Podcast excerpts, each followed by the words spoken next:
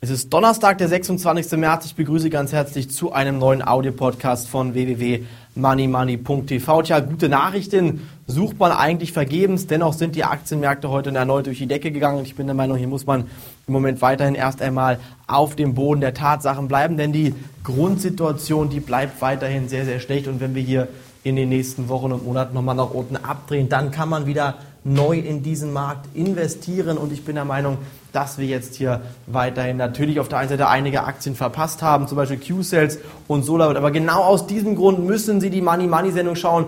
Q-Sales hatte ich bei unter 14 Euro und nochmal bei unter 10 Euro zum Kauf empfohlen. Jetzt geht's rauf über 18 Euro. Das heißt fast 50 Prozent Gewinn mit der Q-Sales Aktie, die möglich gewesen sind.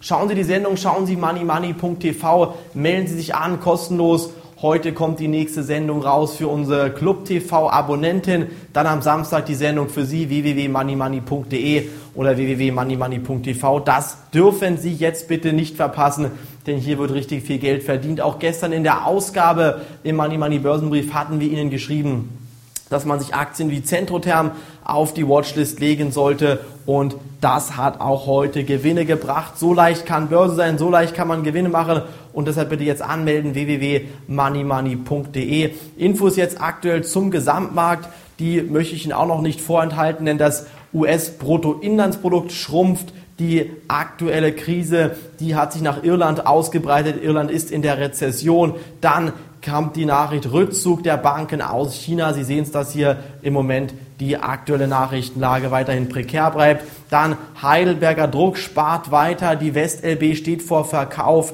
und der GfK, also der Konsumklimaindex, der bleibt stabil. Ich bin der Meinung, dass man im Moment hier in dem Markt etwas aufpassen muss, vorsichtig bleiben muss, weil wir hier in den nächsten Wochen und Monaten noch einmal deutlich unter Druck geraten werden. Dann kann man einsteigen, dann kann man in den Markt rein, aber nicht, liebe Zuhörer, weil es dann hier langfristig nachhaltig raufgeht, sondern weil Amerika Geld druckt. Die Inflation, die wird uns bald das Genick brechen. Bis dahin können die Aktienkurse steigen, spätestens ab Sommer rechne ich damit, dass wir richtig, richtig, richtig tief in die Krise fallen, dass hier die Aktienkurse weit unter 3000 Punkte im DAX fallen werden. Bis dahin wird es aber freundlich bleiben. Am 7.4. beginnt die Quartalsberichtssaison mit Alcoa, dem Aluminiumhändler, ähm, den Aluminiumproduzenten aus den USA, wird diese historisch ähm, ähm, wieder eingeleitet und dann müssen Sie hier bitte erst einmal raus aus Aktien sein, genauso wie wir es im Januar Ihnen geschrieben haben, als damals die Quartalsberichtssaison am 14.01. begonnen hat. Auch damals ging die Aktienkurse von 5.000 Punkte auf 4.000 Punkte runter